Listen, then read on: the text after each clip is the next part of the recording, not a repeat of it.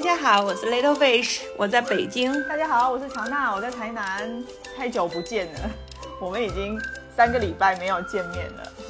有这么多吗？我们都是因为什么原因没有见面呢？其实我们的原因主要都是因为满满，是他实在太可怜了哦，职业职业病伤害。对，因为他那个周末都会有排满了课，所以到了周末就特别累，跟我是反的。我是周一到周五不下班，周六周日不上班。他主要的问题就是因为他已经讲不出话了，所以他现在请假在家休息，他也讲不出话了。哦，我觉得这个真的是职业病伤害啊。其实我因为我妈妈也是小学老师嘛，但是她其实她的声音就没有遇到过这么夸张的情况。其实我们知道说，普通的学校的老师其实。根本不会一整天从八小时甚至十小时连续不断的上课，因为我们就知道满满的个性就是一定要为人民服务的那一种非常认真的这种 这种个性，所以他一定讲课都非常的认真的那一种，所以你说长期这样子。八小时，每天八小时，十个小时，不断的高强度的讲话，这真的是职业伤害。我的工作跟满满的工作有个共同点，就是我们工作的那个浓度很高。满满就是从早到晚都是课，我的工作就是我总是在企业最需要的时候进去两到三个月。嗯，对，这两到三个月就相当于你在企业要干上一两年吧，一年到三年才能干完的事情。所以就每三个月换一个项目，都是属于高度紧张的一个状态。我想象中哈，如果我当初在那个研究生毕业之后，我选择去当律师的话，我的生活可能也会跟你很像。有一段时间就是非常多强、非常高强度的在工作的，然后过了这个案子之后，又会轻松一下，然后再下一个案子。效益不好的时候，呃，项目没有那么密集，你刚好不会下一个项目。那么接得上，中间才会有休息。但是这里面就有一个悖论，就是说，如果你进去之后，你肯定是要打自己的口碑嘛。你有了口碑的话，才会有更多的项目找你。但是你一旦建立起你的口碑之后，基本上你你在还在项目上的时候，就会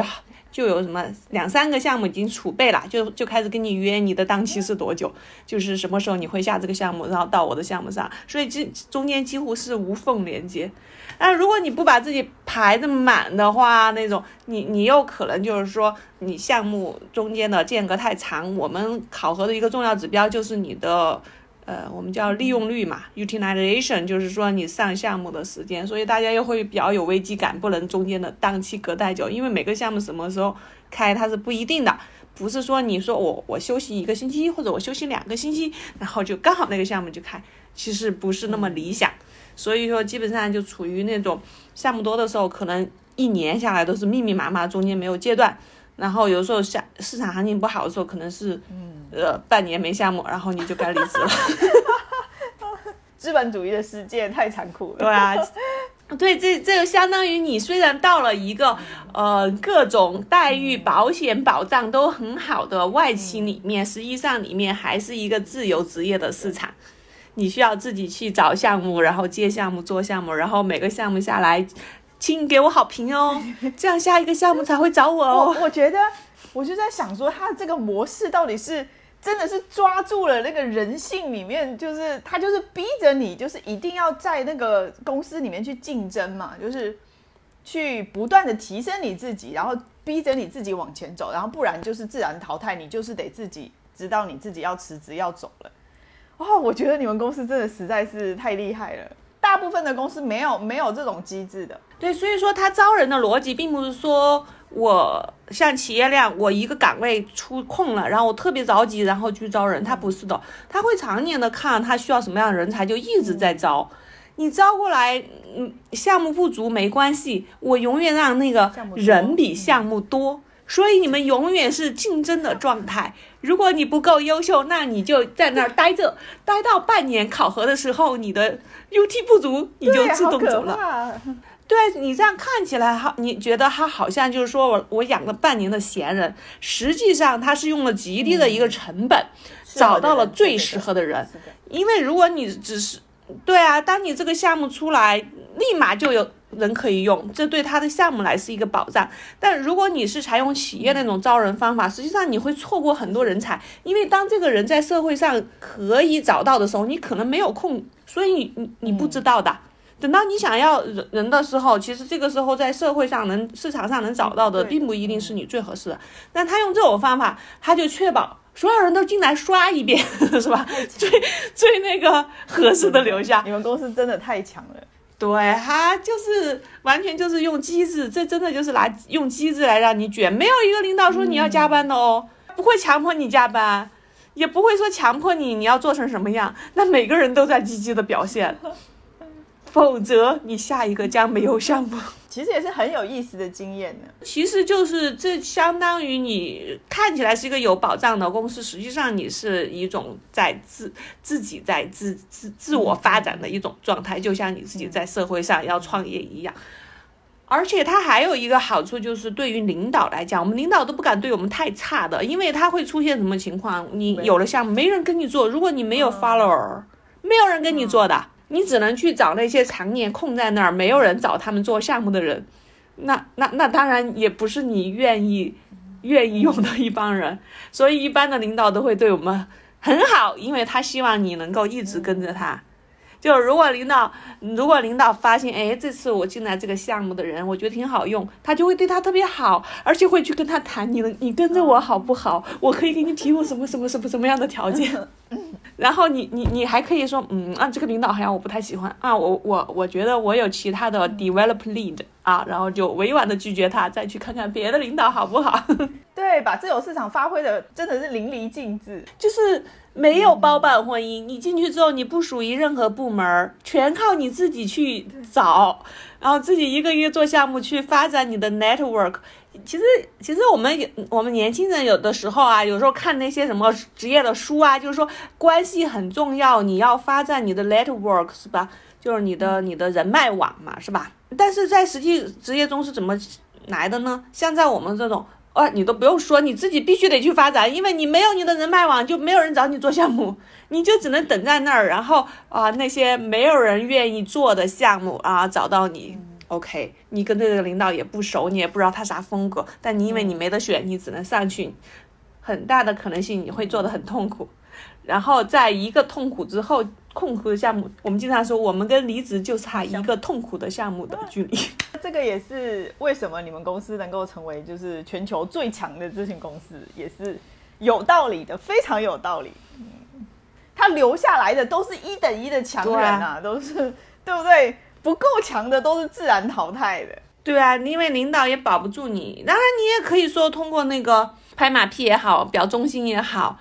只要你不是太差，你可能也会稳定的跟着一个领导了。花无百日红，对不？当这个领导他的项目没那么多的时候，可能就保不住那么多人哦，他可能就只能保他最核心、最核心，尤其就是能力很强，完全能就是给他顶住事儿的一些人。那这些，如果你没有什么。真的很很适合他，不在他的最核心圈的话，那就是保不住的啦。哦，对我最近升职了，太太不容易了。你看，你看，我们刚刚讲了你们公司多么的艰难，然后你现在就是讲说你升职了，哇，大家就觉得你超强的，太厉害了。就因为我们有个政策，就是 up or out，就是两年的时间，你不升职你就得离职，你没得选。你不能说 OK，我差不多收手的能混过去就行，没有的，两年你要不升职，要不就离职。所以这个是在合同里面有写的吗？没没有在合同里写，但是我们那个你进进去公司培训的时候，我们的原则就是 up or out，因为他把每个人都当合伙人来培养的，所以他要求你在一定的时间内时间内达到合伙人的这个水平嘛。所以你得在在它规定的时间内升职。然后因为去年的整体环境不好嘛，大家可能看到也看到很多新闻，就是各大厂也在裁人，咨询公司也在裁人。所以现在公司对于升职其实卡的挺严的。这个我们每半年叫一个 cycle，在这个 cycle 升职其实还是挺不容易的。我我就发现一个很有意思的一个现象，就是呃，因为这次我能升职的话，主要也是在这半年做了三个项目嘛，就是这三个项目，然后那个表现都比较好。达到了非常好的一个我们叫 very good 的这个 standard，然后就就才能够升职嘛。这里面有一些项目是大陆这边的领导，有一些项目是香港那边的领导。升职了之后，当然我就肯定要发微信说去感感谢领导嘛，然后告诉领导我升职的消息，然后感谢领导。很有意思的就是说，那个大陆的领导就会说，嗯，恭喜你，继续努力。这样我们听起来好像爸妈就我们好像从小受到的教育也是这样。比如说我拿了一个对一百分的卷子回去，爸爸妈妈说，嗯，很不错啊，但是你要继续加油啊，就这样子的。对，但是我们香港的领导他们就很有意思，他们他们就会说 well earned, well deserved，就是说这个东西是你你应得的，应得的嘛。嗯其实不是说你你感谢我，我为你做了什么，这东西就是你因为你自己表现的好，你你达到这个水准，你应得的。我就觉得这种就会让你感觉小小的那种感动，就是说确实是是你得到了认可。所以说我们是要继续努力，但是你会觉得啊，那那领导觉得这是你应得的，没什么，就你你不上去才是对你的不公没平。我觉得这个其实对，就是像我们这种当妈妈的，或者是就是成为父母的这种人，我觉得我们真的是应该调整一下心态，就是对待小孩子的这个心态。我们觉得说好像鼓励小孩，就是说你要加油啊，你要你要你要继续努力啊，你拿到成绩了，你就是下一步要更好啊，或者是保持啊这一种，对不对？但是其实他们的内心其实需要的是我们对他的肯定，就是说，哦，你你你真的就是，你看你努力了这么久，你你真的就是拿到了很好的成绩这一种，真的，我觉得我们好像从小受的教育，真的就会让我们对待我们的下一代的时候，其实有些时候还是回到了我们的父母的那种思维里面去。其实你不讲这个的时候，对啊我我也是觉得说。我儿子就是拿考卷回来考得好，我我肯定也是跟他说，哦，那你要继续加油啊，嗯，下一次要改进一下。其实我觉得，当然我们对未来要有有所展嘛，但是我觉得在这个阶段，更多的是应该对他已经取得的成绩的肯定嘛。对啊，我觉得最重要的这点就是说，你拿到这个东西，并不是说我们总是会觉得啊，谢谢领导的支持啊，是因为领导提拔你啊，是因为领导看重你啊。但实际上，应该更多的去表现这个东西，不是说这东西是老师给你的，或者是家长给你的，而是你自己真的是你 earned。You deserve it。这样子也可以比较真的能够激发出小孩子他愿意去努力。他想说，哦，我自己就是这么强，而不是因为老师对我好，或者是我家长逼着我，我才我才有办法做到这样子的成绩，而是我自己就是这么强。这这也是为什么说如何让孩子建立一种自驱力啊？啊，我觉得我现在比较头疼的就是，也是我们家孩子没有自驱力，好像就是很容易让孩子觉得他做这些事情只是为了让你父母高兴，是吧？读书让妈妈觉得快乐。我觉得你们家毛毛已经是真的是非常的天使般的孩子了，真的是跟绝大部分的孩子，你的这个榜样的力量，其实我觉得他也会看啊，只是说他可能冷不丁在什么时间点才能够，就是很像那种人类的觉醒，就是他可能每个人都要长到某一个时间点，他才有办法，就是突然就感觉好像大脑里面有什么东西接通了。他现在可能，也许他真的就还是一个孩子，而且他的生活就是很幸福的孩子。他不像我们以前小时候，其实我觉得我们那一代人其实相对是比较早熟的。早，我所谓的早熟，不是说我们对一些东西的看法很成熟，而是说我们的早熟就是我们从小就要求要独立啊，就是要求就是你你学习要怎么怎么样，然后你要靠你自己啊，就是这一种东西要求的比较多。而且怎么奋发向上啦，然后要吃苦啦，这一种就是就是这一种教育。还有就是我们小的时候物质条件没有那么丰富，有时候你会觉得，嗯，我想要什么东西，但是父母会跟你说了，反正家里的条件不是是什么都买得起，是吧？所以说你会你会看到你周围的人，嗯，家庭有比你富的，也有比你穷的，有些穷的真的是过得挺惨的，所以那时候父母就很很容易拿这种例子来告诉你，你要是不好好学习，你可能会过上那样的生活；你好好学习，可以过上这样的生活。然后对于我们孩子，我真的没法跟他说，嗯，如果你不好好学习，我给你找个例子是要过什么样呢？他无法想象，他无法想象。我觉得现在的孩子就是他的确真的生活的相对真的幸福很多了。像像我们家孩子，我只能跟他说，就是去捡垃圾，就是实际上他没有真的去过过那种生活，它只是一种概念而已。但我们小的时候，你是真的有体会，哎，你你想要些什么东西是买不起的，哦，对，是吧？包括我记，我记得小的时候，有些时候我们家晚每天晚上能有肉吃，都算是不错的家庭了。有些家庭都不能保证每天晚上有肉吃，可能中午有肉吃，到晚上就不一定有肉吃。就就这种，你连想吃什么都无法自由的时候，这个。冲击还是很明显的，所以现在的小孩子很难教，也是我觉得这也是一个很大的原因。你跟他说你不好好学习，你以后，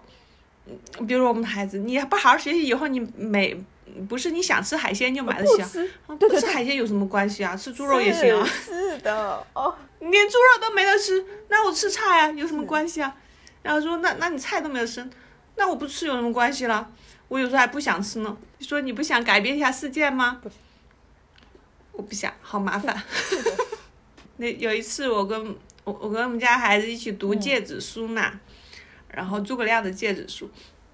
然后我就说那个君子嘛，三个层次：修身、齐家、平天下。然后我讲，我说毛毛，你将来你是想达到哪个层次呢？嗯，介于修身和齐家之间吧。我说你这个自存的有点不高远呢，为啥你 为啥你只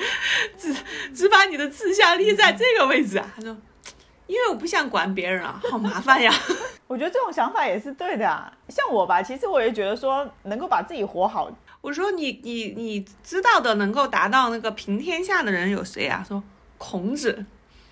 我说那到了齐家这个水平的呢？你呀。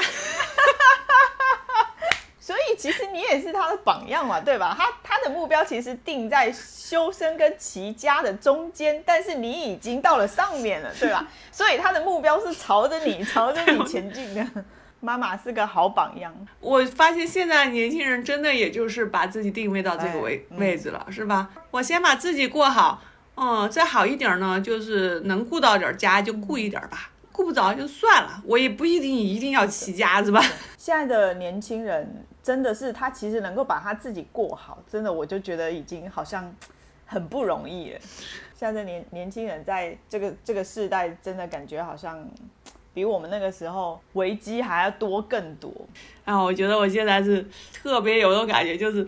我同我那个项目上那些男同事都好精致呀，我我就我就觉得我简直是一群精致的人里面混的我一个糙汉子。你说是说香港的的那些？男同男男男同事吗？对啊，他们就就非常精致，发型一丝不乱，每天穿的那个衬衫一个褶儿都没有，然后每天每天都穿衬衫，然后包括我们要去工地都穿衬衫啊，然后然后我觉得哦，我说哦，明天我们要去工地，那我穿个 T 恤吧。哎，那你觉得那个跟香港人共事和跟就是传统的大陆人共事？除了在精致方面有差别之外，就是有什么特别有有什么其他不一样的地方？其实我觉得不能够说普遍的会怎么样，只能说我遇到的这几这几个项目上不同的大陆的同事和我遇到在这个项目上香港的同事有什么呃区别？就是说我现在香港的这个同事，他们说话比较温和。其实一开始一开始的话，之前可能有些人会有些。偏见嘛，因为前两年对于香港的报道也不是太好，然后那个就会觉得他们那种那么一个小地方的那种心态会会不太好那样子。实际上，比如说像我们的同事，他们都是受国际化教育的人，他们从小可能是在澳大利亚或者在英国长大，然后一直不停的在各个地方读书。其实我觉得，就就以前，其实你像那些上街啊，那些闹得最凶的那些人啊，我觉得。他反而他们可能是没有受过什么国际化教育的，就就那种很地方主义的人嘛，是吧？他其实反而是因为你想那个时候那些大学生闹得凶，他可能会觉得就是说他们的就业机会也不多，怎么着的？其实如果他是像像我同事那种优秀中的人才在那儿，他根本就不存在就业的事儿，他们不会去闹这种问题。相反，他对人非常的温和。就就就是，反正至少我那个项目上的那几个同事比较温和吧，就可能他们从小所受到的那种家庭条件比较好，然后那种生存危机也不是很强，然后就从小没有被苛刻的对待，然后他们对别人也很温和，就就说话就会很慢。嗯，比如说你这个有个很明显的，我觉得最好的一点就是说，比如说领导他会到点来来来看一下你的工作状况。以前的项目就会高度紧张，你你生怕你没有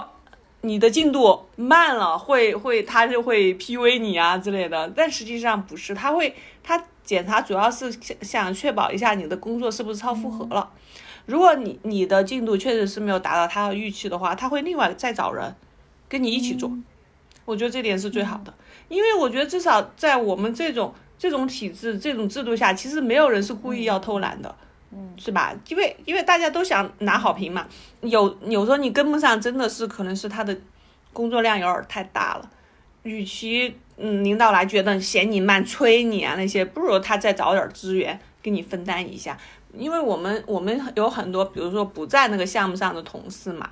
他就可可以帮你做一些，你可以把。你的里面，你稍微觉得一些繁琐的，然后不重要的，然后能独立给他的事儿，你给他嘛，那他们帮你做好给你之后，你来综合，其实这样子的话效率也会很高。整体下来，我跟香港的同事一起合作还蛮愉快的。你刚刚就提到那个就是生存危机感，然后我就想到刚刚其实我们在前面一点就是聊到毛毛的情况，我觉得应该就是这样，所以我觉得他将来也会。我觉得这样其实真的就是现在会想起来，就是说我们从大局观去看的话，其实这样子的小孩子他长大其实也是比较健康的。如果一个小孩子他从小就是被家长这样子斤斤计较的，就比如说你你在学习上就是怎么得怎么怎么怎么怎么怎怎么样的话，那他将来可能对人也是相对比较苛刻，因为他习惯了嘛，他觉得说。呃，我的父母这样对我是为我好，那我也是用同样的方法去对别人，那也是我对别人好的一种方式。我觉得会容易会养成一种，你严格要求自己，也 严格要求别人的这种做法，因为我们都是这样千军万马中杀出来的嘛。我们知道，如果你不用百分之百的努力的话，你过不了这个独木桥的。所以你一直对自己很严格，所以你对别人的要求也很严格。呃，但这还是好的。有些人对自己不严格，对别人 严格。有有有有有有，就是宽于律己，严于待人。遇到这种，我我其实觉得公司或者是同事遇到这种人，真的是很头痛的一件事。嗯，以前以前我鸡娃也是比较严重的嘛。其实我觉得这个工作也是带给我一些思考嘛。因为我进去之后，刚开始合作的第一个项目，嗯，就是两个同事，一个是剑桥，一个是麻省理工的。很明显，他们两个都是属于那种受的教育也是，就就很严格的教育。像我那个麻省理工的同事，就是从小也是父母要逼着学钢琴，是吧？然后逼着好好学习。然后到了高中之后，把送到新加坡，然后去读莱阳理工，然后读麻省，然后就是就一路就是很明显的这种家长的安排，就就很很精心策划，步步努力的那种。所以说，我就觉得，嗯，他们出来非常的优秀，但是也看到他们也是非常的焦虑。所以当时，当时我我就开始思考，你说。我们鸡娃鸡鸡鸡鸡鸡，鸡到最后，你上到麻省上到剑桥就天花板了嘛，然后再到这样子的一个公司就到天花板了嘛，然后，让一样过得很焦虑，没有在他们生活身上看到那种幸福感。当然，在别人眼里，他们已经是非常优秀的人了，其实能达到这种程度已经非常令人羡慕了。但是我觉得，人生呐，那个。那种松弛感，没有松弛感的话，也也不太好。然后，所以当时我其实一度对我们这个工作是有点绝望的。我就觉得，嗯，是是挺有意思，挺刺激你，你也可以开拓眼界，但是你代价也太大了，每个人都都处在焦虑之中啊，就就觉得挺那个。挺不是一个长久之计的，我觉得就好像你是在一个短时间内消耗自己、燃烧自己这样，然后你到底你能燃多久？完了，相反，我们现在到了香港这个这这这这这这这个团队里面之后，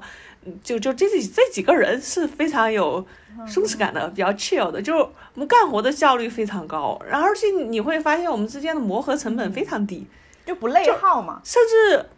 甚至我们都对。对对，不内耗也不卷，然后就是都不需要领导布置什么事儿，然后大家就把事儿给干了，非常有默契，知道这个事情该怎么干。那那如果呃。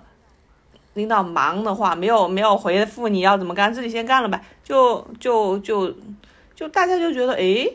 根本不需要晚上搞到很久很久。然后那个再加上我们的团队设置又是非常的根据你的专场来的。其实像我都有十几年的工作经验了，我我我们那儿分为两种，一种是你用 structure thinking。就当你一件事情你刚拿到，你可能什么都不知道，你不知道怎么办的时候，那你要用你的 structure thinking 的能力，把所有可能性按逻辑性的列好，然后逐渐去一个一个去 hypo 去验证。实际上这个过程就是一种，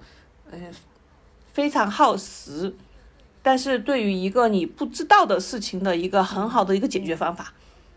但是其实我们有另一种叫 IP dominant。就是你用你的专业知识去解决，因为你已经有很强的工作经验，这个你不需要把所有的事情看一遍，你就知道关键点在哪里。其实我更多的是属于第二种，所以说解决问题的效率很高。就所以说我们在一块儿就不需要那么那么卷，那么内耗，然后大家就相对比较 chill 一点。其实我们这项目蛮难干的，但是大家相处还蛮开心。你说就是。不管说读书也好，或者是工作也好，就是你走到了一个天花板嘛。其实我们就是最后再回过头来再讲说，你到底有没有在享受在你现在生活的，或者是你你看哦，你我们可能是用了人生的前面三十年，至少是二十五年的时间，你才走到了一个工作或者是一个大学毕业的，或者是研究生或者是博士毕业的那个天花板那个地方，然后找到了一份天花板的职业。然后，但是你就会发现说，大部分人他都不享受他的生活，然后一直都在焦虑。那我前三十年到底在干嘛？就是我干嘛用了三十年的时间，然后去走向了一个让我这么焦虑的生活？我到底是为什么？对吧？所以我觉得说，如果你们回到这个香港的团队，你就会发现说，哎，竟然有些人同样是在这样子的天花板的工作、高强度的压力之下，但是他其实是一个非常。能够享受他自己当下工作这个状态的，就是虽然我忙是忙一点，但是我整个状态是很好的。我知道说我的生活是是这样子的状态，但是我是享受在当中的。你就算走到天花板又怎么样？就是你就会发现，冷静下来，你就会发现你人生的前三十年都是 都是都不知道自己在干嘛，然后让自己过上了一个这么苦逼的生活。对，然后其实我之前在另外一个项目上的有个领导就是说，你们不要把你们干成干成一个一个项目，你们应该看成一个一个的业务。就就是有些人他在做的时候，真的是当做是项目。我我一开始来了，说好我要上这个项目两个月，那我就如何让自己过掉这两个月，就就这样子设定一个目标一样，就这样子就会让你整个整个这个两个月过得都都很痛苦嘛。因为我们这种强度工作下，只有你把这个当成业务，你好像这自己的自己的企业一样，然后你要去享受这个，在这个过程中这么多乱七八糟的事情，你要去处理这么多紧急的问题，你要去解决，就是你要去享受这个过程，你才能够觉得哎，这个工作挺有意思的。对啊，听我不知道真的是我们的听众到底有多少年轻人，还是还是真的都是跟我们年纪差不多的人。我觉得年轻人其实，哎。就是一一定真的要听要听一下，就是我们这种已经走过去的人，就是再回过头来，特别是现在还在读书的，就是有些时候你可能是对你现在你你将来的人生可能还没有什么特别具体的想法的时候，其实我觉得这种前辈怎么样，就是对工作的这种状态的这种经历或者是反思是非常有帮助的。就是你到底现在努力的。你努力，不管你要爬藤也好，还是说你要去，呃，就是考北北，就是北大清华这种，到底目的是什么？你的目的就是为了要过上一个让你自己不断内耗，然后不断焦虑的生活吗？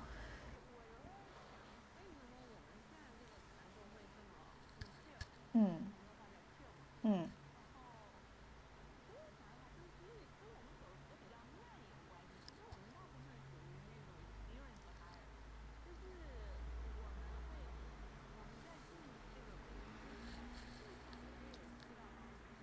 嗯。